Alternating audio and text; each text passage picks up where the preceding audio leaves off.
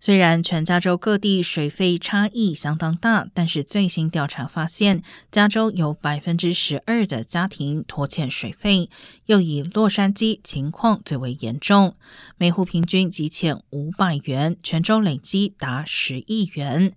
加州水资源控制委员会二零二零年的报告指出，经通胀调整后，二零一五年普通家庭每月支付的水费比二零一七年已高出百分之四十